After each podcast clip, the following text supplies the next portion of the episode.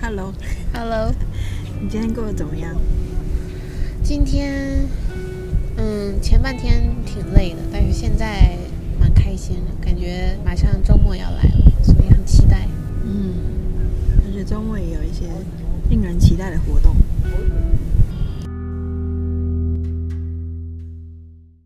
嗨，大家好，欢迎你点开《关系日记》的第二集。然后今天我们想要讲的主题是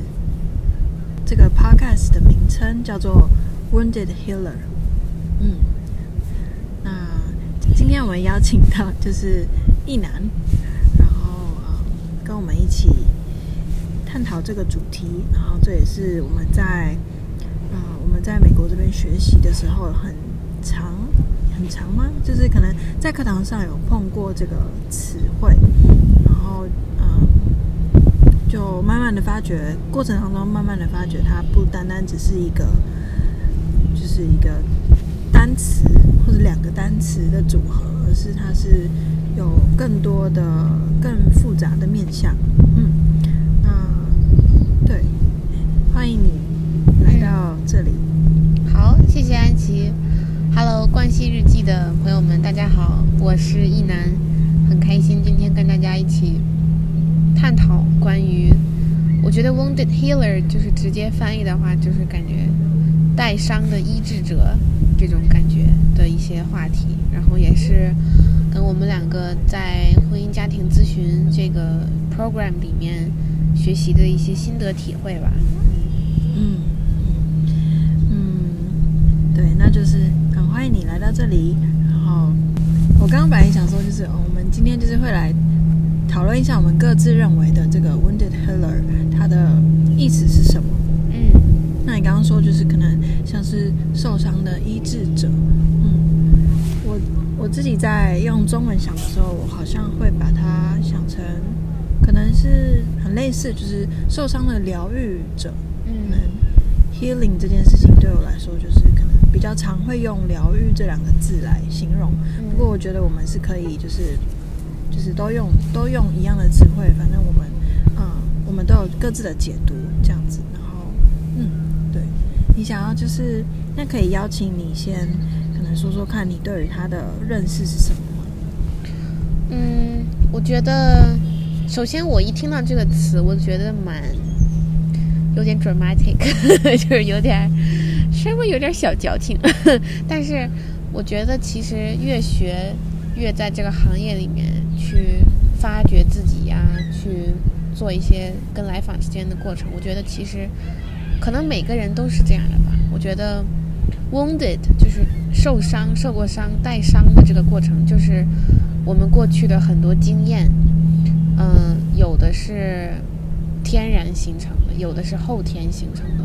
然后有的已经结痂了，然后有的是刚刚拉了伤口，就这种感觉。然后呢，嗯，就是会有很多很复杂的经验吧。觉得是这个是大家走进这个领域来之前自带的很多很多很多特点。嗯，但是它又是一个这个行业又是一个帮助人治疗愈别人。治疗、医治别人的这么样一个行业，就是它又某种程度上有一种韧性，有一种嗯，化之前的这些伤痛为力量的这么样一种特征。然后我觉得，甚至我觉得，其实，在很多不只是做 therapist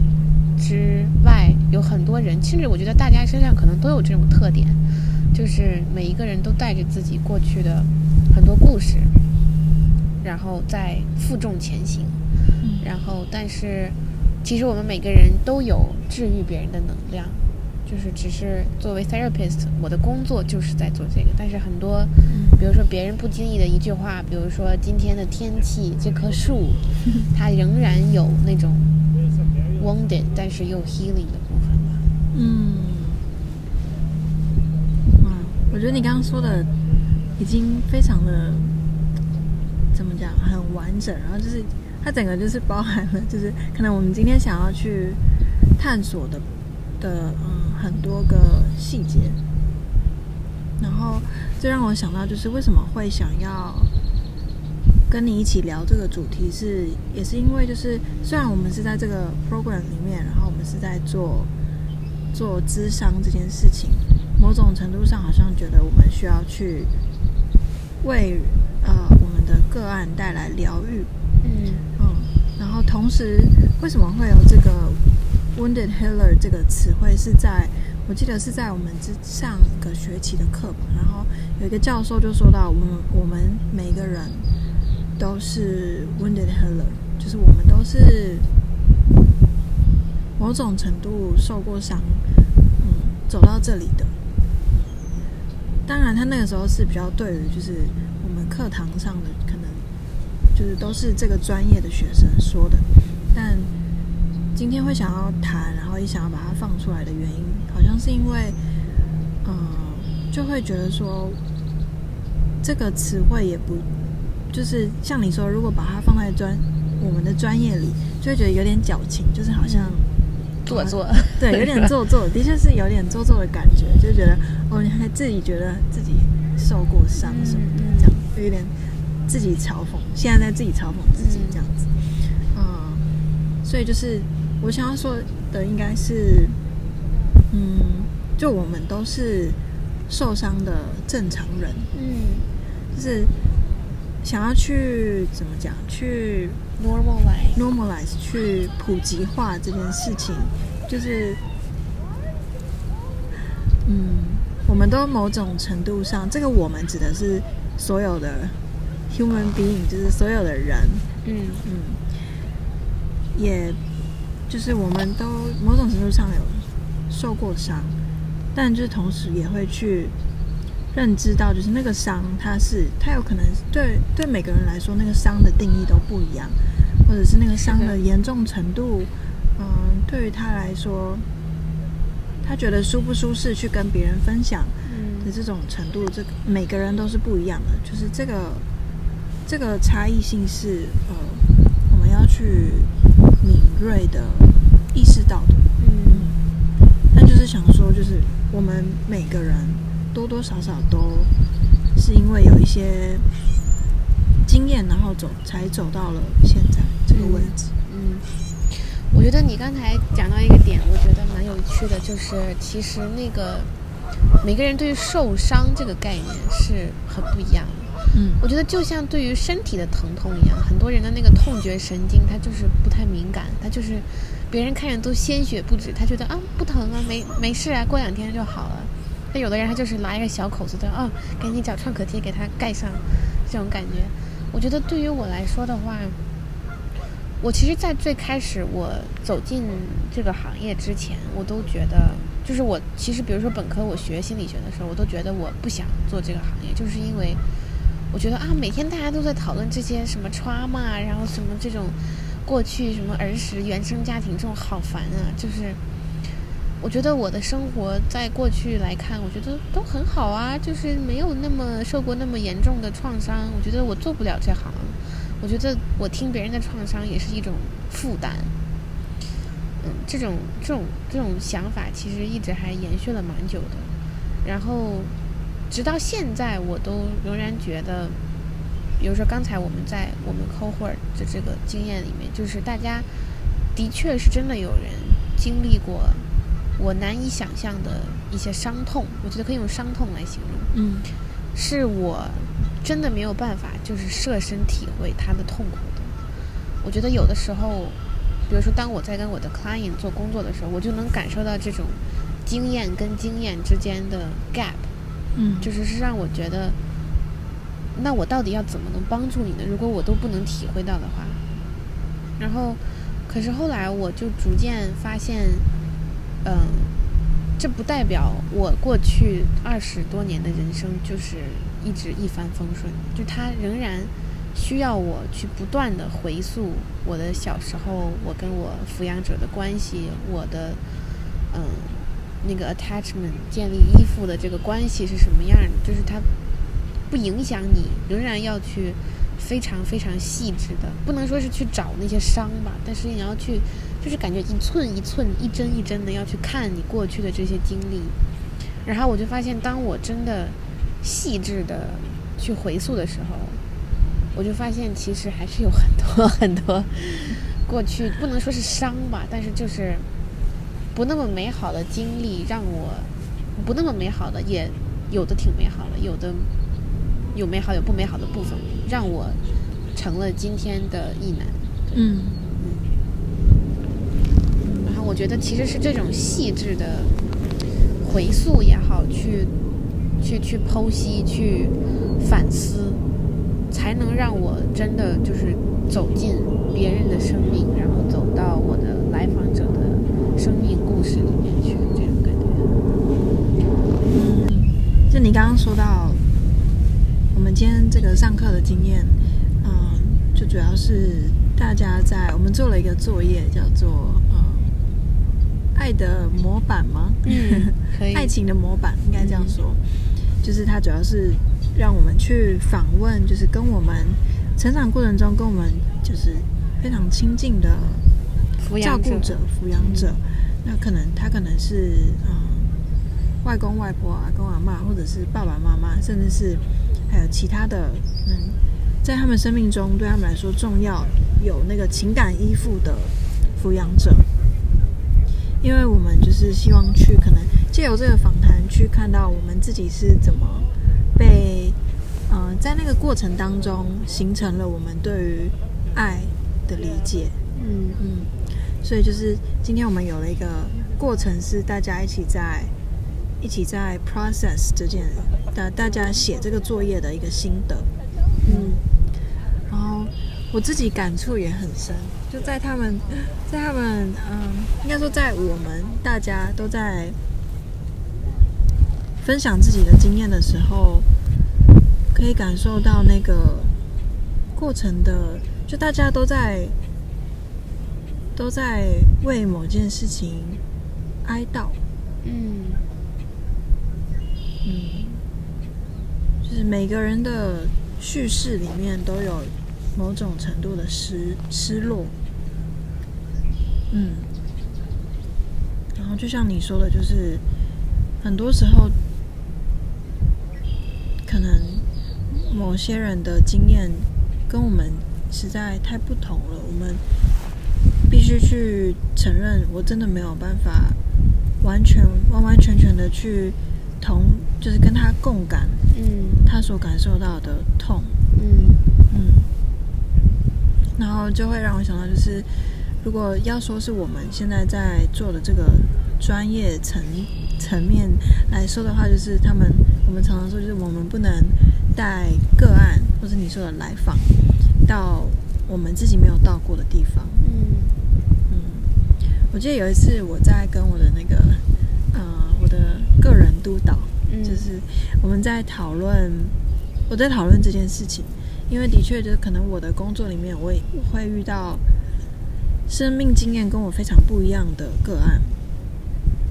然后可能会开始去想说，那。嗯，我也一样是有在 process 我自己的生命经历，我也花了很多的时间跟努力，嗯，经历过很多的痛苦，但是我有办法陪着他一起经历他现在的痛苦吗？的这种就是不太确定自己有没有那个资格，有没有那个能力，能够带他到我可能觉得我还没到的地方。然后他告诉我，就是他觉得我可以再重新思考这件事情。他觉得就是，嗯，今天他就我们说的带他们到我们自己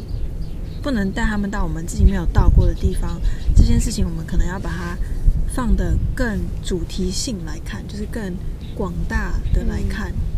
嗯，就不是说可能。嗯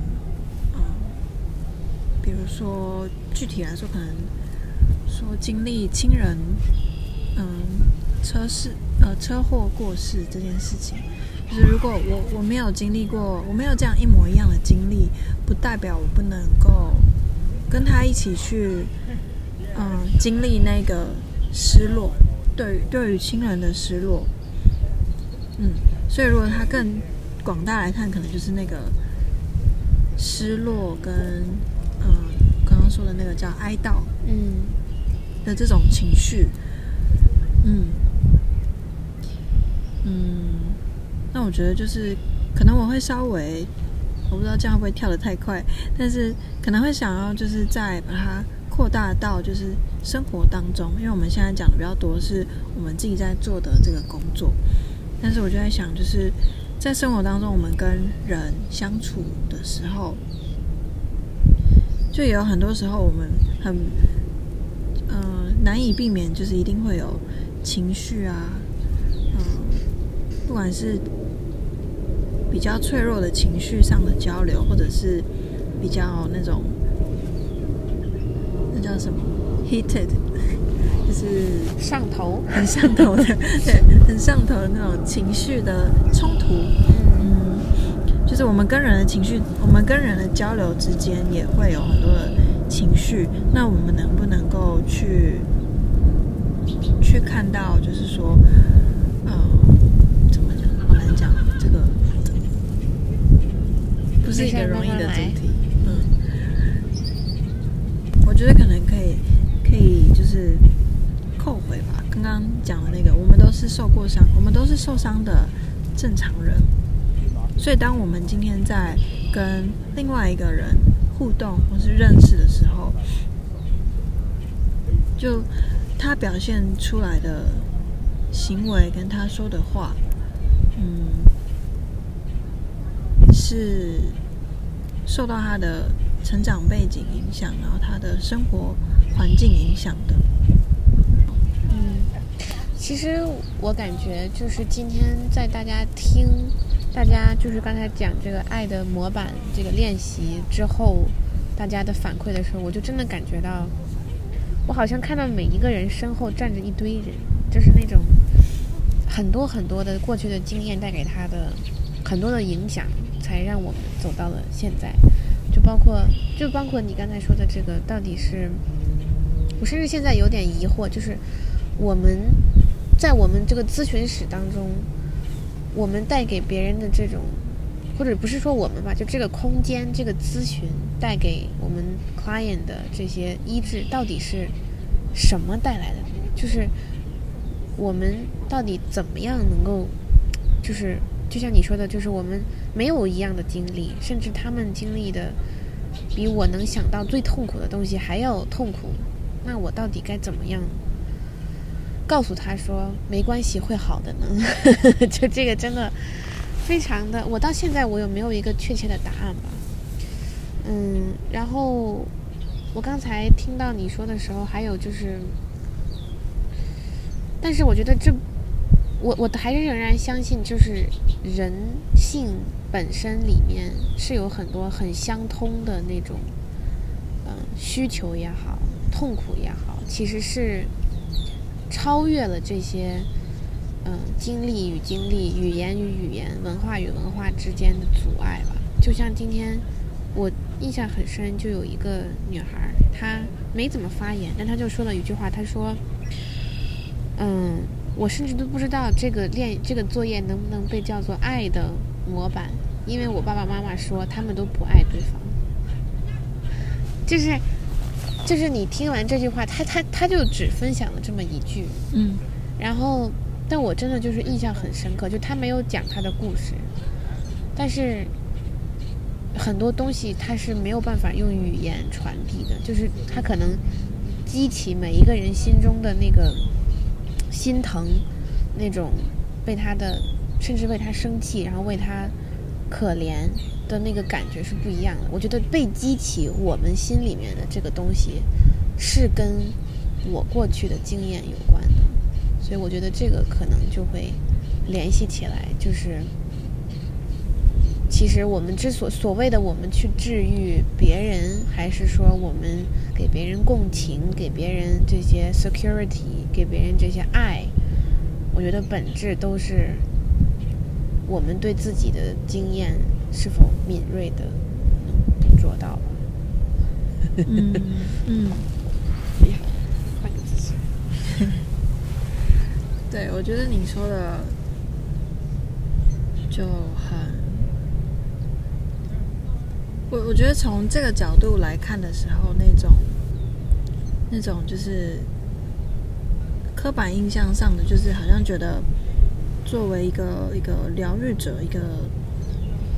心理智商的智商师，嗯，好像应该要去解决别人的问题，嗯，但其实不是的。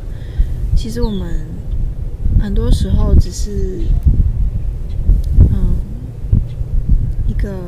跟着他们一起走进这个森林，然后就是陪着他们从，我们不会。让他们自己走进森林，而是跟着他们一起走进这个森林，然后一起去看到他们看到的东西，嗯，跟甚至是找到藏在树下的种子，嗯之类的。是我们并不是，嗯，从天而降给他们一个包裹，然后告诉你说：“哦，这就是你所需要解决问题的包裹。”这样子，是的，这种感觉。所以很多时候，因为毕竟我们是跟着他们一起走进这个森林的，所以除了我们需要去，嗯，可能去去考虑到他们的世界观，还有他们的价值观，跟各种和他们有关的事情之外，我们自己那个本身本体也是很重要的。就我觉得，就你刚刚说的，就会让我想到，就是在关系里面，很长就要。去，虽然是一段关系治疗，嗯，应该说咨商是跟个案的关系是一段关系，然后情人之间也是关系，朋友之间也是关系，啊，在这些关系里面，我们都是个体，就我们常常都要去，嗯，应该说很长，很多时候我们都会忽略了那个在关系里面的那个自己。然后就是，嗯，很专注的在哦，我要怎么，我要怎么在这个关系里面让对方感觉感觉被爱，被爱，然后怎么给他支支持，嗯，然后我需要他的什么支持，这这个问题可能就比较少被思考到，嗯嗯，那我觉得就是为什么？这个主题，就我们现在在讲的这个主题，会跟受伤的正常人有关。我觉得，就是更多的不是让别人知道，哦，我们是受过伤的人，可是自己去，可能应该是那种自我的意识跟觉察。嗯，就像我觉得我们一开始说的那个。我们不可能跟就每个人都有一样的生活经验，嗯，但是就即使是一件很小很小的事情，比如说可能小的时候我要，嗯，小的时候我在车上，在就可能下下课了之后，在车上坐在后座，我有两个比我大的哥哥姐姐这样子，然后他们也同时在车上，但。那时候刚好接近晚餐时间，然后可能妈妈在问说：“哦，那你们晚餐想吃什么？”那你可以知道，就是他主要问的是我的两个哥哥姐姐，但是就发觉，诶，他没有特别问我。就虽然是这么这么小的时刻，就当下的我是会感觉到，诶，我怎么被遗漏掉了？嗯，就是嗯，好像好像没有人在乎我的。需求跟我的意见是什么？因为我很小，嗯，对。就即使它是这么小的一件事情，我会记到现在。我觉得是有，它对我一定当下对我来说是有是有影响的，我是有难过的。嗯，就是回到刚刚的，就是他即使是这么小的一件事情，可能我没有去想，我都不会意识到，嗯，当下的我是受伤的。然后，那这件这个受伤跟这个互动模式，它又会如何如何就是影响着我怎么去看待我的我跟家人的关系，我在我在这个家庭里的角色，对，嗯，所以我我很好奇，就是，Ann，你为什么就比如说现在会想到？当时的那个画面，就是在公交车上，问晚餐想吃什么被遗漏的这件事儿？你觉得为什么他现在会进到你的脑子里来？嗯，可以想一想。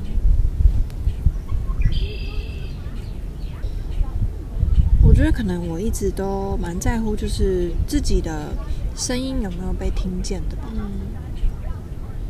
在那个例子里面，我觉得还有一个点是，可能我会觉得好像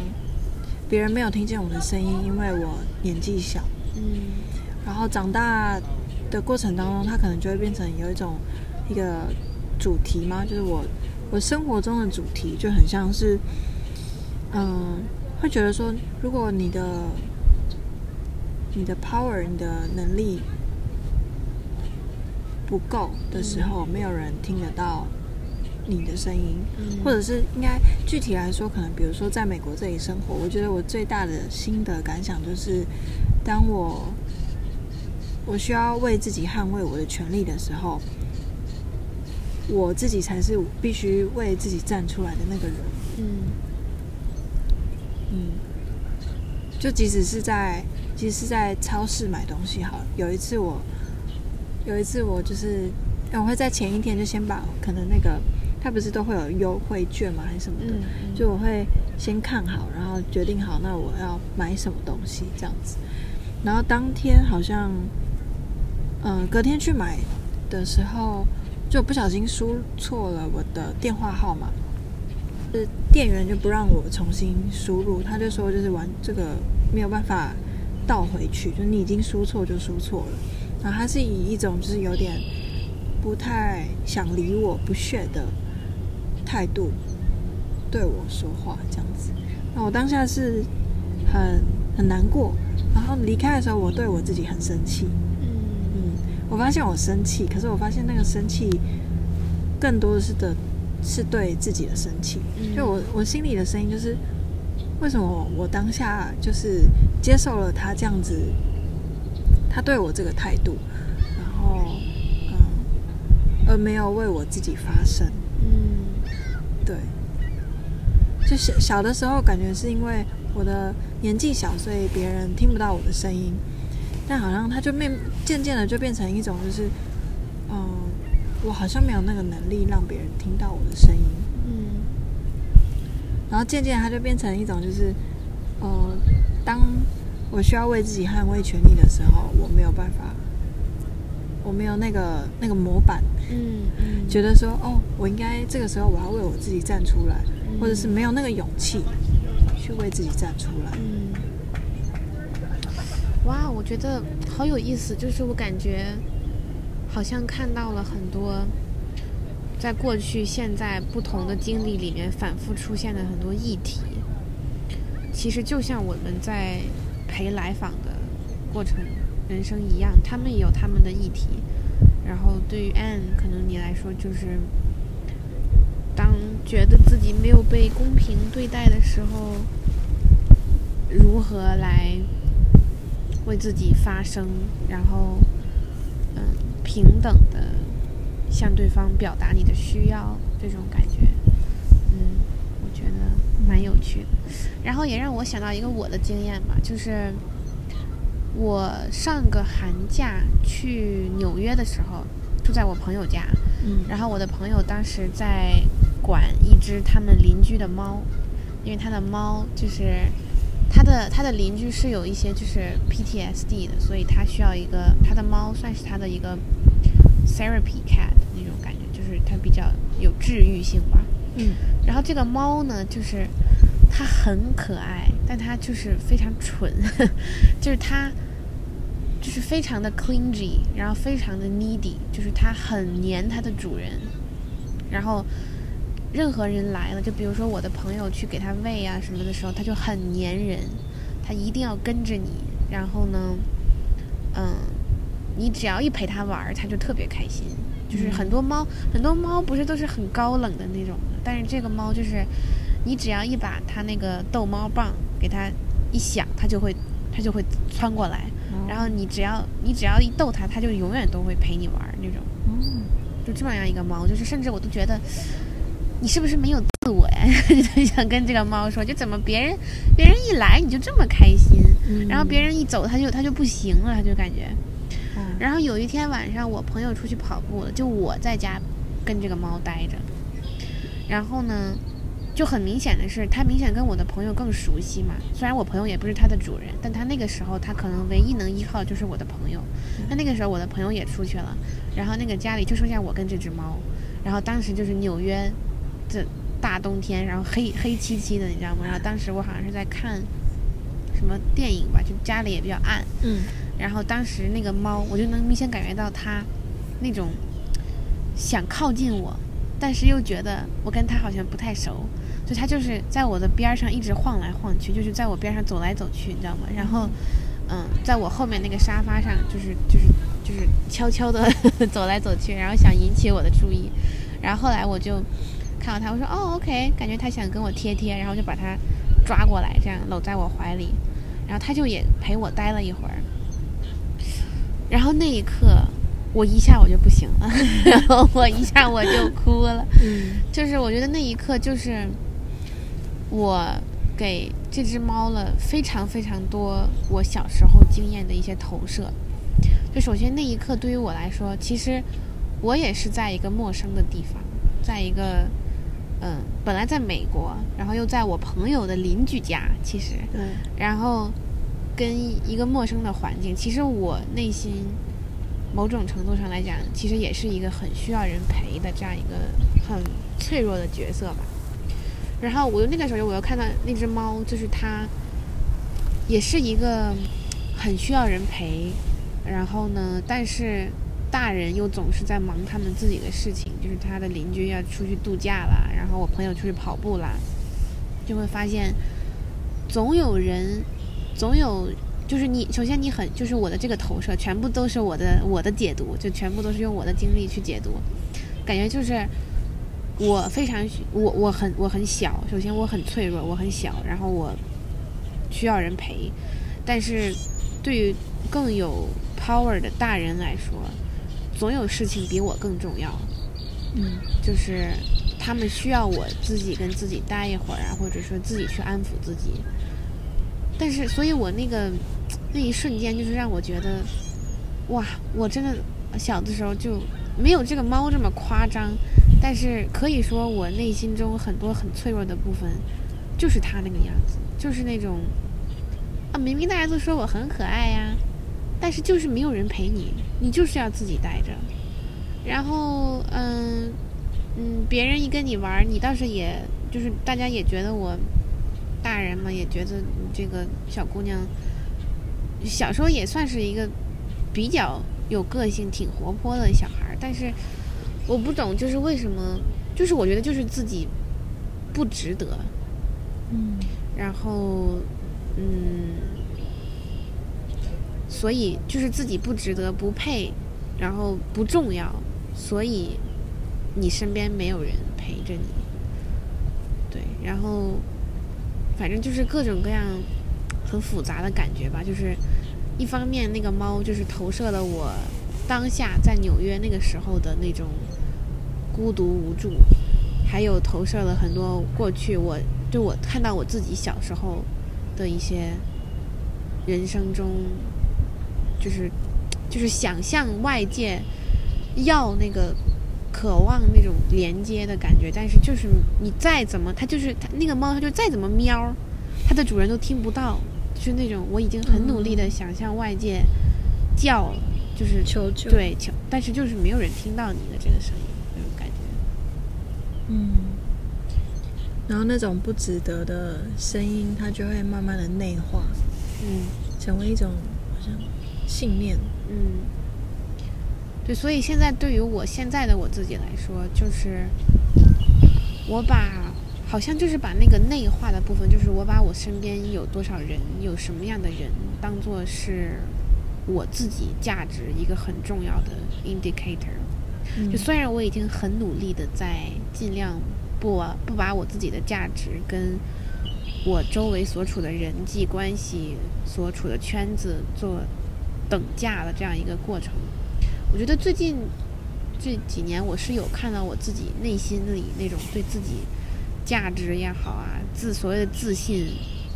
肯定也好的那个增长起来了。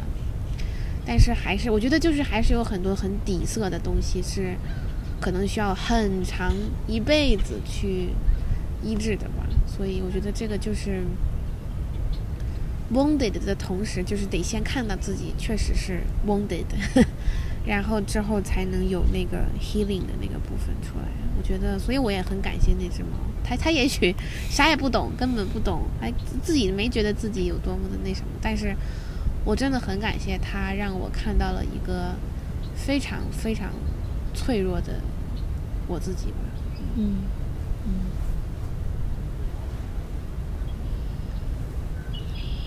我觉得你刚刚在讲的时候，就让我想到你一开始说。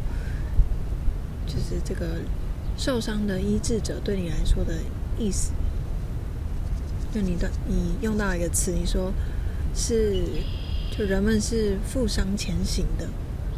嗯，就即使我们是带着这些伤，把他们扛在肩上也好，放在绑在脚踝上也好，但我们都是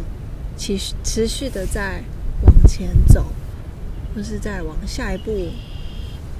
下一个阶段迈进。然后，嗯，对，我觉得 echo 一下你刚才说的，在关系中，嗯，我觉得包括在咨询关系中，或者是亲密关系中也好，我觉得就像按按你刚才讲的一点，就是每个人都要在关系中找到那个自我。我觉得这个部分就是你要。你你要为你自己的伤去负责，或者说你这个东西就是，当然大家觉得哦，我的很容易在关系中就是我把我身上这堆重担让我的伴侣来跟我一起扛，嗯，但是实际上他是没有这个义务的，因为他也有他自己的那一担要去挑，所以我觉得，包括我我也想跟我的 client 我的来访会讲，就是我会觉得，虽然我在这里的任务是。帮助你，就是看到过去，陪着你，但是真正所有的医治其实都来自于他们自己。你最终还是要自己去面对这些伤痛也好，包括我自己也一样。我都虽然我大家很容易就是去怪自己的伴侣，怪怪自己的父母，怪自己的嗯周围的境遇吧，但是。我觉得尊重最终还是你自己，就像你刚才说，就是你要对自己负责，然后有那个把那个力量从各个方面汲取那个力量来，最终陪着自己往前走那种感觉。对，嗯，我觉得你刚刚说到就是，嗯，我忘记我要说什么了。但是我觉得你说那个就是回到自己这件事情，然后还有你刚刚说的，你在描你在描述那个你跟那只小猫咪的相处的过程当中，你有不断的说，就是很多都是你自己的 interpretation，对，你的解读，你的投射，对，很多就你说到很多都是你自己的解读。那就会让我想到，就是对很多，就是我们每一天的生活过程当中，跟人的互动关系里面，我们我们的行为，或者我们决定我们自己要说的话，跟我们要做出来的行为，很多时候都是奠基于我们对于关系的解读，跟那些信念，它从小到大是如何累积。在我们自己的呃，我们自己建构出来的真实，或是这个世界当中，所以就是回到自己，跟了解自己是怎么建立起来的，就变成是一个很很基础、很重要的工作。嗯，但就是同时，我也很想要 acknowledge。这件事情很不容易，就像是我们，嗯，自己也有意识到，就是比如说在跟，在我们自己的关系里面，家庭关系里面，当我在跟我的，嗯呃，跟我妈有争执或是有冲突的时候，我们常常就会说：“哦，那个情绪你要让它出来啊！你觉得难过的时候，就要给他一个空间，让他去难过，或是生气，嗯，就给他一个空间。可是，真的到自己在那个成为当事人的时候，这件事情真的好难好难。就是我就是好想生气，我就是好想要说一些，嗯，就是故意去刺激对方的话。因为因为我们了解他们，了解的很深刻，所以，所以我们也知道他们的受伤的点是什么。那我们就会用我们自己保护我们自己，不让那个受伤的自己出来，而。去戳伤对方，所以就是就想要在这里点出，就是这件事情，就是这个这个嗯工作或者是这个经验，就像你说的是必须，嗯，应该说不是必须，因为它就是一个。我们会一直带着它，一直在我们的生命当中，嗯，去经验的事情。我也很同意你刚刚说，就是那个，去把 wounded 跟 heal healing 这两个拆开来看，就是先意识到自己那些伤是怎么形成的，从哪里来，嗯，healing 才有可能会发生，嗯。甚至是才能去带给别人 healing。是的，我觉得这个先后顺序真的非常重要吧。就是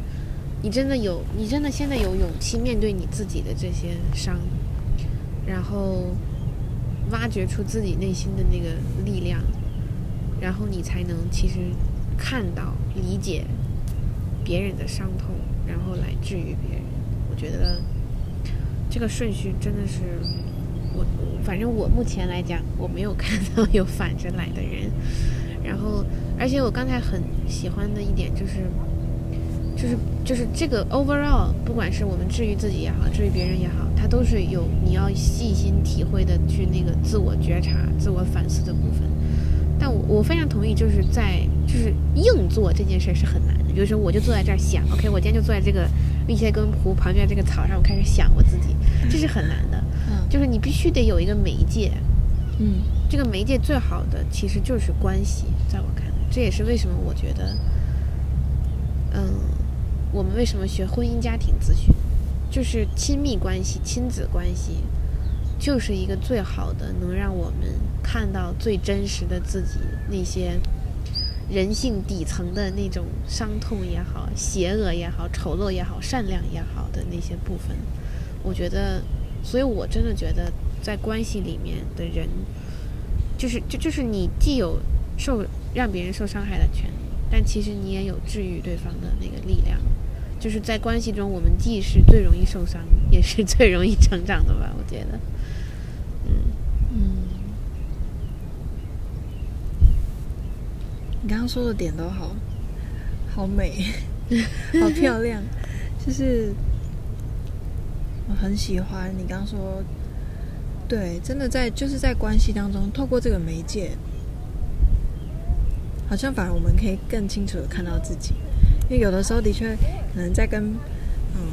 朋友相处的时候，反而觉得好像。哦，原来我自己是这样的，嗯，会有那种，会有那种时刻，来得很不经意，但是却很有重量跟价值。我觉得就让我想到一个小例子，就是我们之前有一次去，呃，跟一群朋友去那个游戏室打乒乓球那一次。OK，嗯，对，然后就想到，是就在那那之后，我们我们就在分享自自己的经验，然后。就想到哦，原来在在打，在嗯，看那打乒乓球那个过程当中，当我自己输球的时候，我就会啊，就是会有一种啊，我怎么输球了？就是我怎么漏接了球，或者是这种，然后就想哦，原来这个犯错或者怕犯错的文化，还蛮就是，他就当我去想这个犯错文化，就我自己在真的坐在这里想的时候，我就觉得哦，我应该没有被，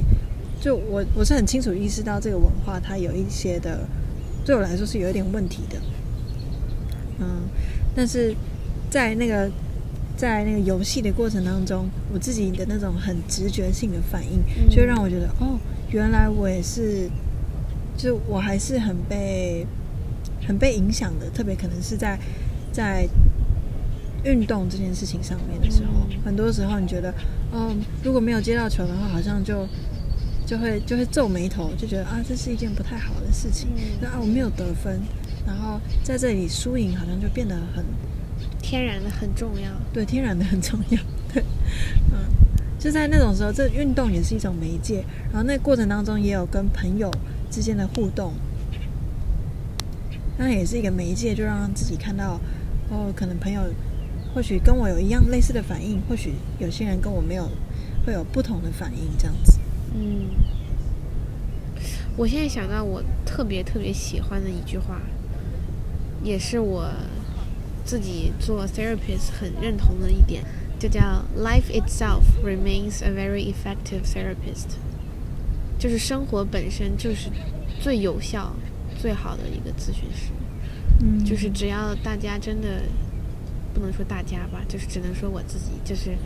我们愿意细心观察、体会其中我们与人与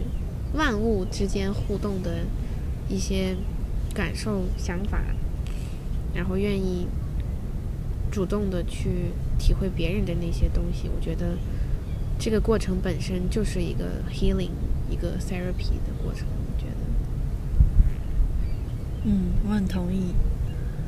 就反而有的时候在，我发现，就是尤其是越越是接触，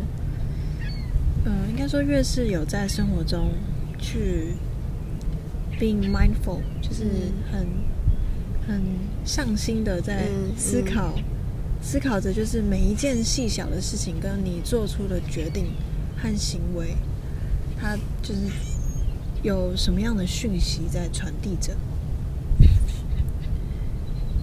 就仔细去分析的时候，其实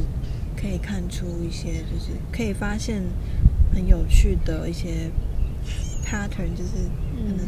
它会相对应，就像我们刚刚说的，就是。我们就是都在做投射，但是就是虽然我们在讲的时候好像有一点打趣的在用“投射”这两个字，但是嗯，它的确某种程度上还蛮有用的，嗯，就是对于我们自己那种对自己的觉察，毕竟这个人生是自己的，就我们是自己人生的嗯主角，对，想这样说，但刚刚发觉好像有点。cliche，但是 就但好像它也真的是一个事实，就是我们我记得以前嗯吃幸运饼干的时候，就抽到一个也是一句话，嗯，是沙特说的，他就说 We are our choices，就我们是我们自己的选择，嗯，就是对，所以就是很多很多时候。就算关关系对我们来说很重要，这个媒介很重要，然后它带给我们很多，但是最终我们都还是会回到自己。嗯，至少对我自己来说，这件事情很重要，就是经常的回到自己。嗯嗯，同意。我觉得，我觉得这个可能跟比如说内向啊、外向型的性格。有一些关系，但是没什么大的关系吧。就是我觉得，比如说对于我来说，可能我很多时候跟我自己待着的时候是很害怕的。我觉得我们今天说的所谓的自我觉察也好，自我反思，并不是说你一定要自己跟自己待着才能。它很多时候是一种，哪怕在一个大的人群中，我觉得仍然可以保持那种就是对自我的一些向内。的一些觉察，然后向外的一种敏感度吧，就是 I don't know，但是我觉得这也的确是我现在想让自己去更多 empower 自己，然后也 empower 别人来做的一点。嗯，觉察这件事情。嗯嗯嗯。就你刚你刚刚用到 empower 这个词，就让我想到，在更早的时候，你有提到力量这件事情。然后就是，当我们在说这个主题是受伤的医治者、疗愈者的时候，就嗯，中间是有很多的脆弱，很多的嗯，也可以说柔软在其中。但是，我常常都觉得温柔跟坚强，嗯，是一体两面的事情，嗯，就是柔和刚的那种感觉，是吧？对对，有点柔和刚的那种感觉，就有点像我们 上一集在跟荣熙在讲的这个阴阳，对，我猜到了，但是嗯、呃，没有到那么的直接相关。但我觉得可能就是那个脆弱，就是对我们受伤的时候，我们是很柔软的，我们是很脆弱的。唯有在那个脆弱的状态的时候，我们才有办法去，是唯有在那种脆弱状态的时候，才有办法去接触到自己，就是那个真正的自己。嗯。我现在我有不好意思，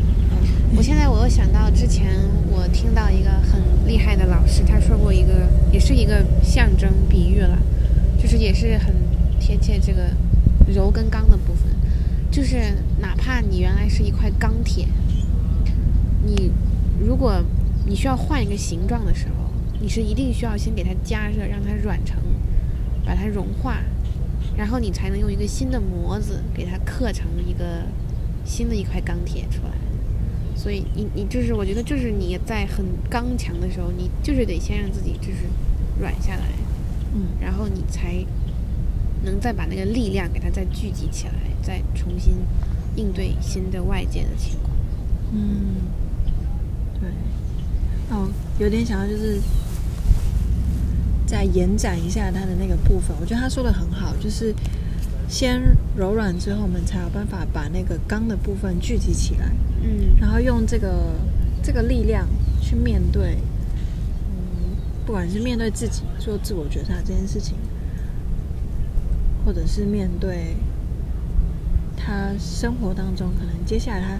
他他会再遇到的挑战等等的。就我觉得这个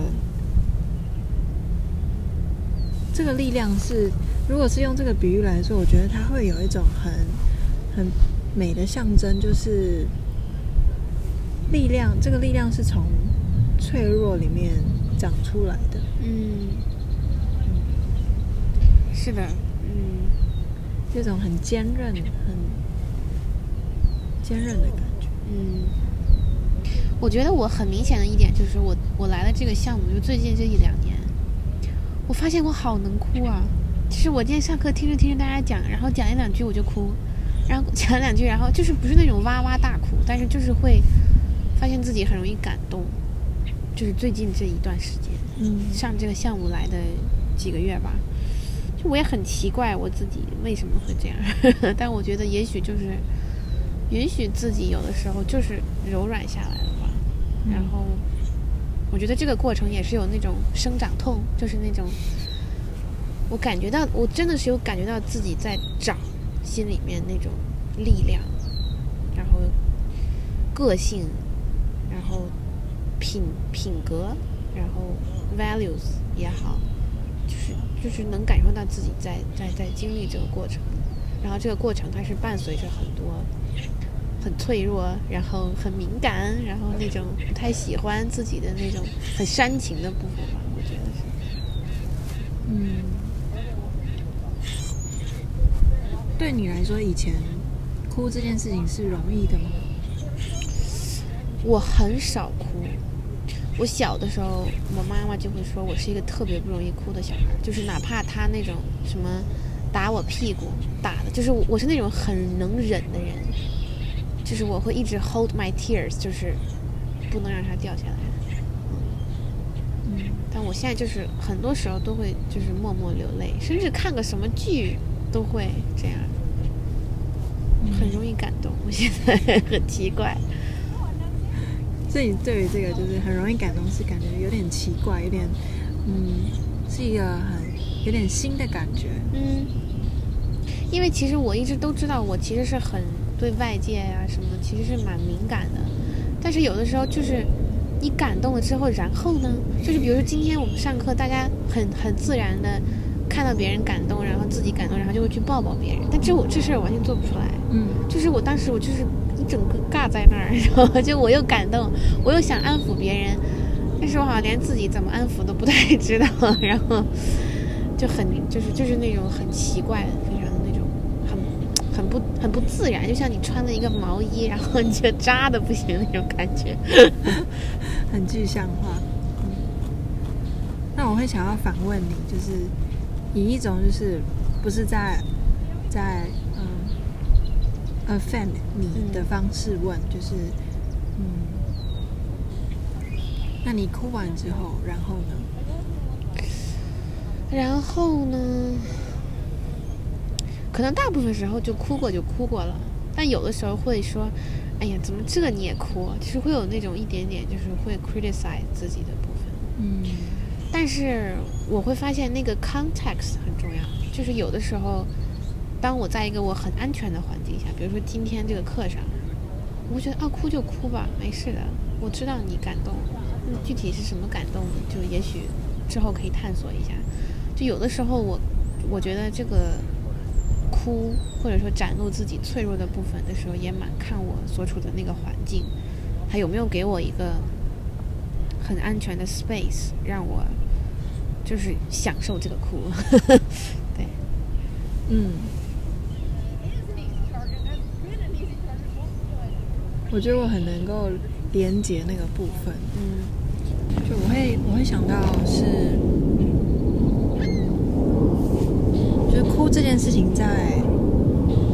我们受伤的时候，是一个很容易出现的一个主题，就是我，们有那个情绪需要去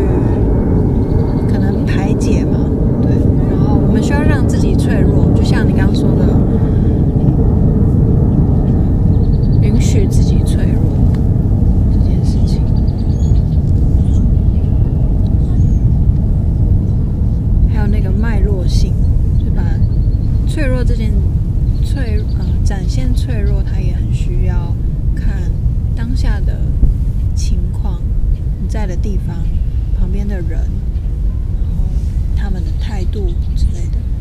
今天自己在这个场合里面，其实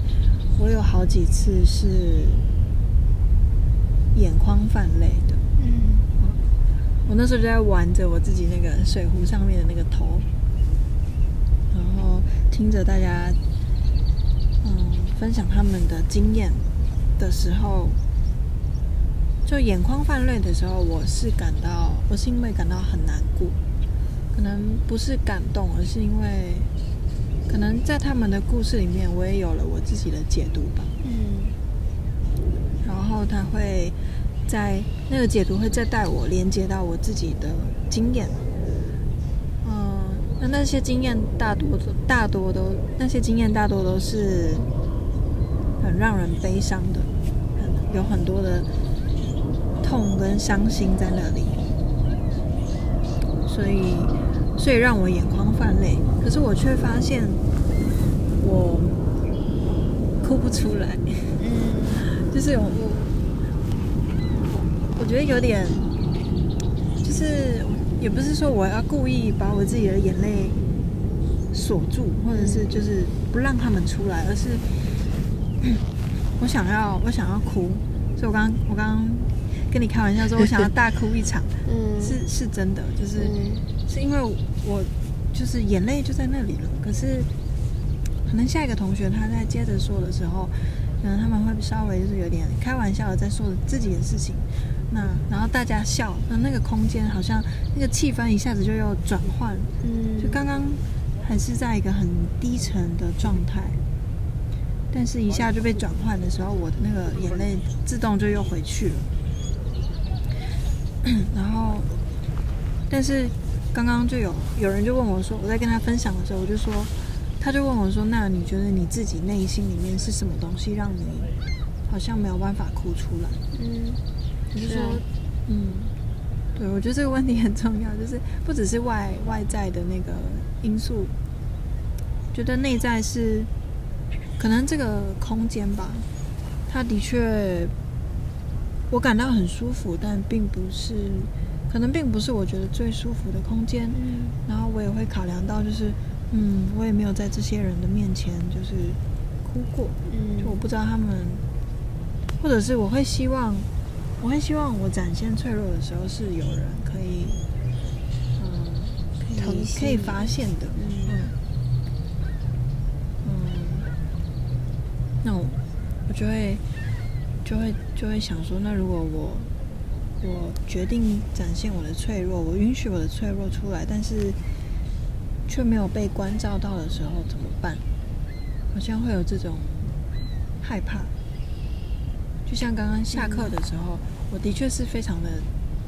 有情绪 （emotional） 的。然后有一个一个同学，他就比较可能平常我们会聊天啊之类的，但他。他从教室的左侧走到教室的右侧，我坐在中间嘛。他经过了我，但是他去找了右侧的同，就是一样是我们的朋友，然后去，就他正在哭，然后就去就安慰他这样子。但我就感觉有点难过，就是觉得，嗯，就我自己也很 emotional，虽然我没有在哭，可是。我有点难过，他没有停下来。他从左边走到右边的时候，经过了我，但是没有停下来 checking 我怎么样。嗯，对，我我觉得，嗯，嗯，对，就是不是说对那个同学难过或是什么，而是那种就是自己没有。被被疼惜、被关照到了，对，嗯嗯。那你现在是什么感觉呢？我想，就是你现在此时此刻想到刚才那个经历，嗯。那其实刚刚才那个经历，就是后面还有一小个，就是接接续的事件，就是后来我就走走下去了一楼去散步，然后那时候。散步，散步，然后就是另外一个同学也在散步，嗯、然后我觉得本来我是自己往某个方向这样子走，就是一个比较空旷的地方走，然后接着我就在又绕回去要往我们上课的地方那个方向走的时候，那个同学就突然就是小跑步的跑过来我的面前，就他是跑过来我找我，然后他就。对我，他的他的整个人就是他就是跑过来，然后很对我笑着，然后这样子手伸出来拍了我的肩我的肩膀两下，就这样，就是这样一个很小的动作，我就觉得就是哦，他他有发现我，他有发现我正在经历一些事情，他有，就即使是这么小的一个动作，我都觉得我有被。被照顾到，对，就当下的我是有那个情绪是有被看见的，嗯嗯，可能不见得是照顾吧。我觉得就光是当我自己在经历这些很受伤的时刻的时候，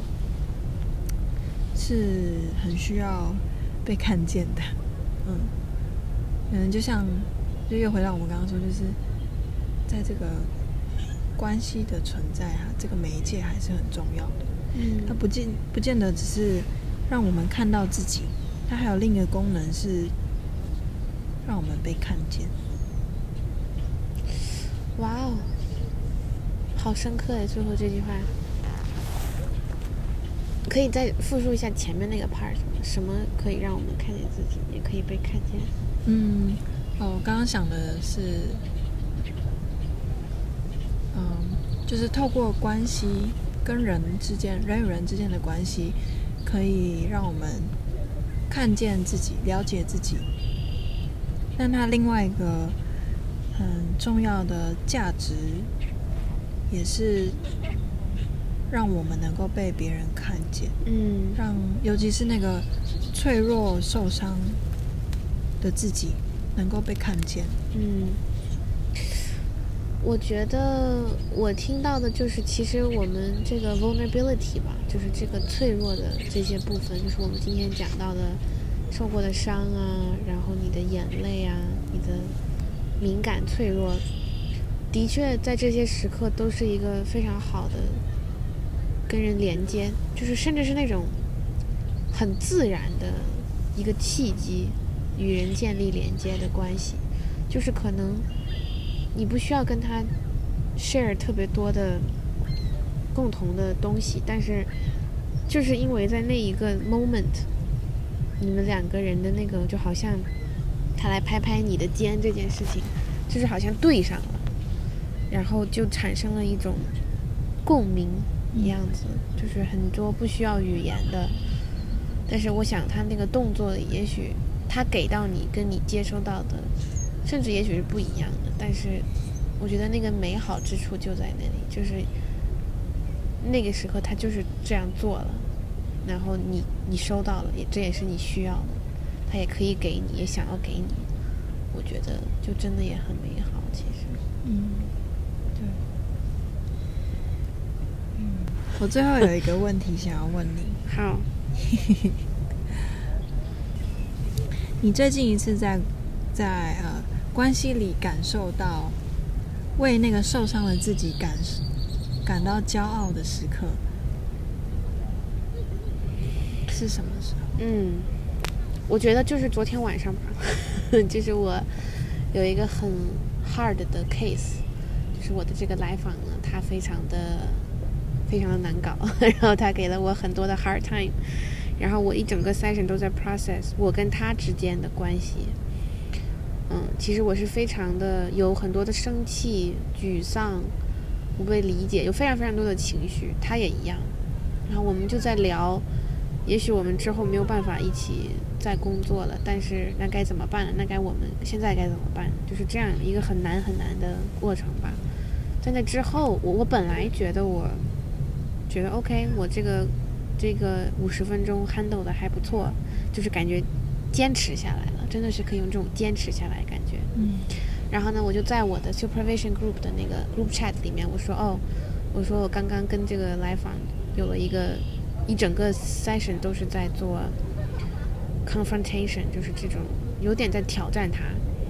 然后我很想谢谢你们整个 group 在今天 supervision 带给我的那些支持，让我能够这样直接跟。就直接的去表达我的想法跟感受，就我本来以为就是就这样就完了，然后他们就另外三个人都立马就回复了我说：“哦，一楠你太棒了，你这样做是对的，你这样那个真好。然后呢，你为了这个 client 设立了边界，然后就是看到他们仨三个人不同，就差不多同一时间，但是不同的语言。”那一刻我就绷不住了，然后我又流下了眼泪，然后我觉得那一刻是其实可以，可以也许可以 sum up 我们今天讲到的就是，我那一刻首先看到了我自己的不容易，我自己其实整个过程中那种被挑战，然后那种心惊胆战、小心翼翼的在做一件很需要勇气的事情的那种。我首先其实很为我自己骄傲，但是也有点心疼自己，很想拍拍鼓励鼓励自己，嗯，就是自我的那个觉察的部分。然后看到他们那样讲了之后，我又发现哦，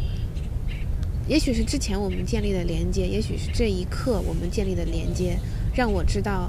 在那样一个受伤的时刻，我身后是有人的，是有人坚定地站在我身后跟我说。我们看到了你的脆弱，你的努力，你的坚强，然后我们跟你一起在面对这件事情。对，嗯，嗯，谢谢你的分享。那他他真的是一个很适合，就是很符合我们今天讲的内容的一个例子。然后很谢谢你带来这么美好的很多的观点。嗯，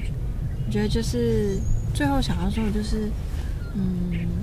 我们都是受伤的正常人这件事情。所谓的受伤，它并不是所谓是什么很大的伤害，就是它可能就是一件很小的事情。然后，受伤的定义是来自于每个人自己的，嗯，然后它有可能是每日每日在发生的。然后我们会，就我们试着去为那个受伤、那个脆弱的自己留一个空间。允许自己，嗯，在那个脆弱里面待着，然后同时，同时在，同时我们让这个脆弱的自己被任何关系里的人看见的时候，刚刚听到一个，就是他们不只看见了你，还在在。嗯，以任何形式的的啊，以以任何形式支持着你，嗯，然后鼓励着你，这样的互动，嗯，我觉得他对于这个我们受伤的每个人也都可以是一个受伤的疗愈者吧，嗯，就我们某种程度上，我们都在疗愈着自己，嗯，是。然后这个过程中最好是有同伴一起的。我希望，对，疗愈的过程中也要找到支持，找到同伴，嗯，其他的带着伤负重前行的人呢，一起走吧。嗯，好，好的，走吧。好，好，耶！谢谢你，谢谢意男今天带我们